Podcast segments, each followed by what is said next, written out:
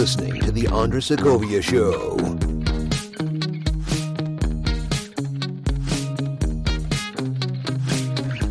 Bienvenidos a El Andrés Segovia Show. Yo soy Andrés Segovia, broker en Mark One Real Estate, aquí serviciando las áreas del condado de Orange y Los Ángeles, California.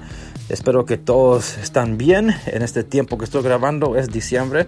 Nos acercamos muy rápido al tiempo de navideño y así como ah, estamos llegando al tiempo, se nos pasa también. Por eso espero que han disfrutado su Navidad o están disfrutando su Navidad dependiendo cuando escuchan este episodio. Ahora preparémonos para los otros pasos, porque si han escuchado mi programa, eh, quiere decir que está pensando en conseguir una propiedad. Y si es su meta conseguir una propiedad para este año que viene, 2020, aquí estoy para asistirle. Por favor, escuchen mis otros episodios en español, también en inglés, si pueden entender el inglés también, donde yo les explico ciertas cosas del mundo de buenas y raíces.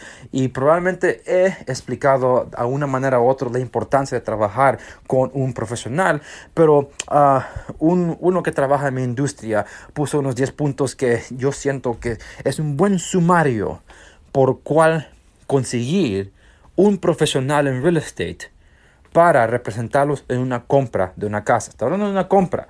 Uh, hay diferentes pasos para los que están uh, vendiendo, pero quiero hablar más que todo con los, los profesionales que les ayudan a, a comprar una propiedad. Punto número uno.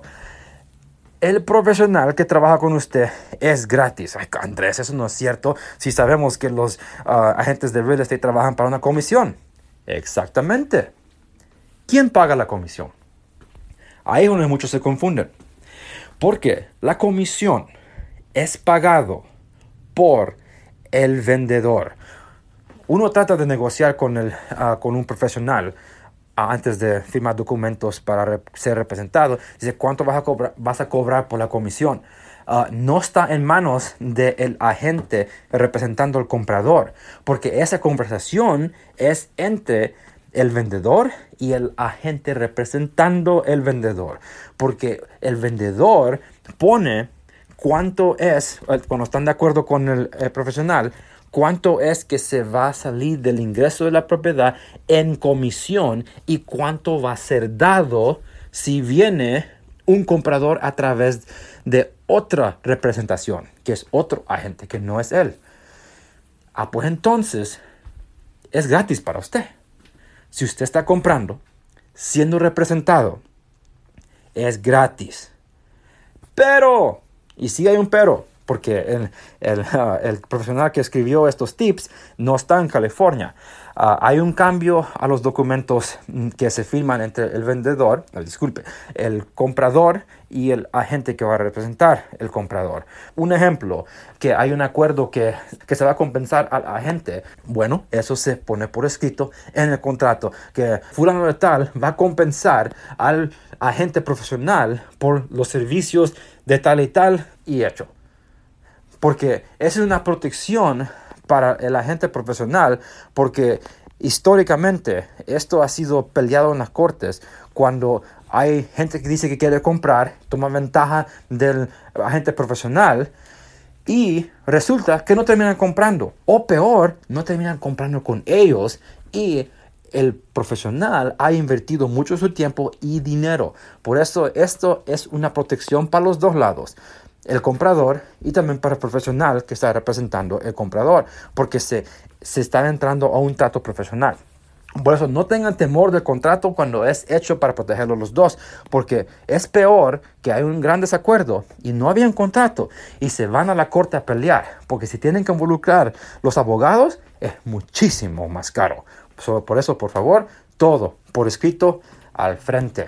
Tip número dos no vayan directamente al agente del vendedor. A veces uno piensa que le puede dar un mejor trato, pero la cosa es de que cuando hay un conflicto de interés, ¿a quién le debe la responsabilidad el agente del vendedor? Well, es al vendedor. Pues si usted quiere que sus intereses estén uh, protegidos por el agente, necesita uno que lo represente igual. Número 3, tip número 3 el, la experiencia profesional. Mire, hay razón porque tenemos que ser licenciados para trabajar en esta industria. Se tiene que renovar cada cuatro años. Y si esas personas que fueron a trabajar como profesionales no fueron uh, profesionales, no pueden renovar la licencia.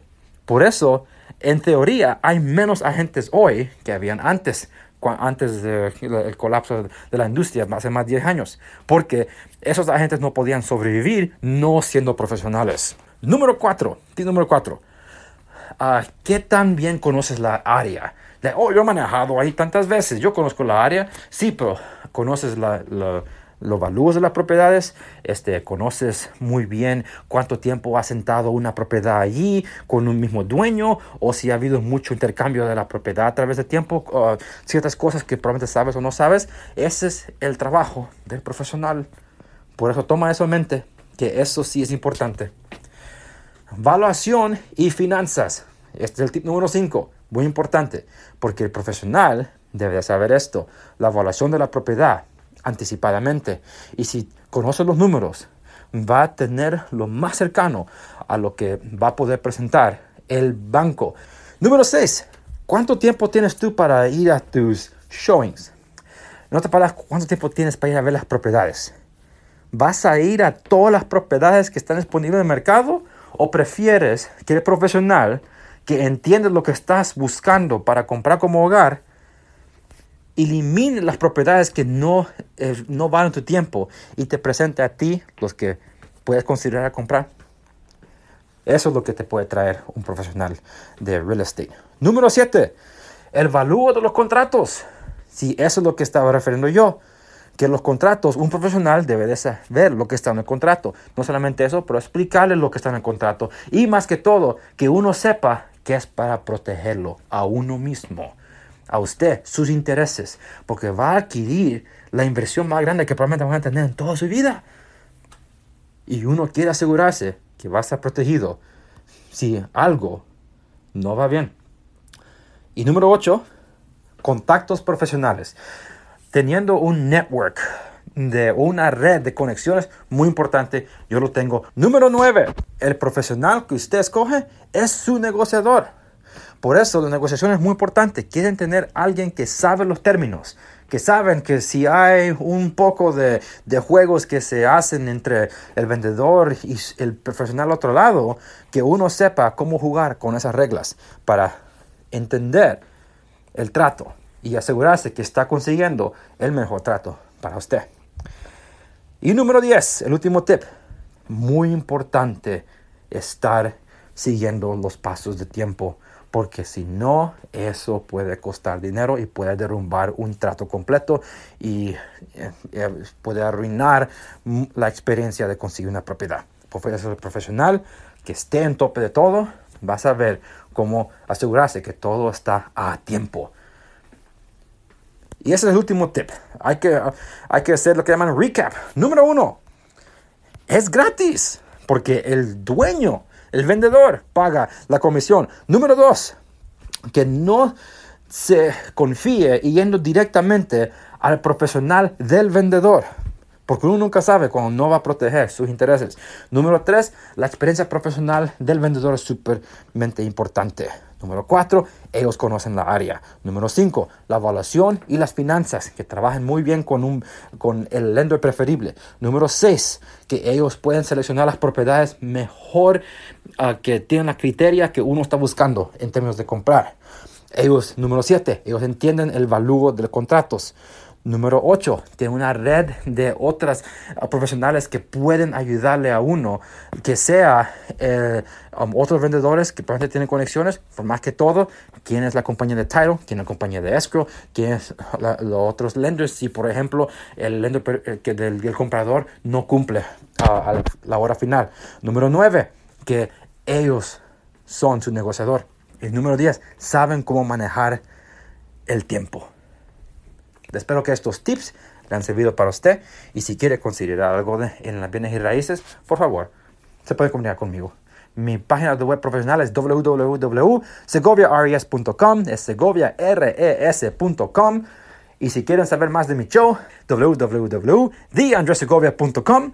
Ahí están todas mis redes sociales. Se pueden comunicar conmigo, se pueden consultar. O si tienen alguna pregunta general, por favor pregúntenme. Y porque uno nunca sabe, su pregunta puede parecer en un episodio de mi programa.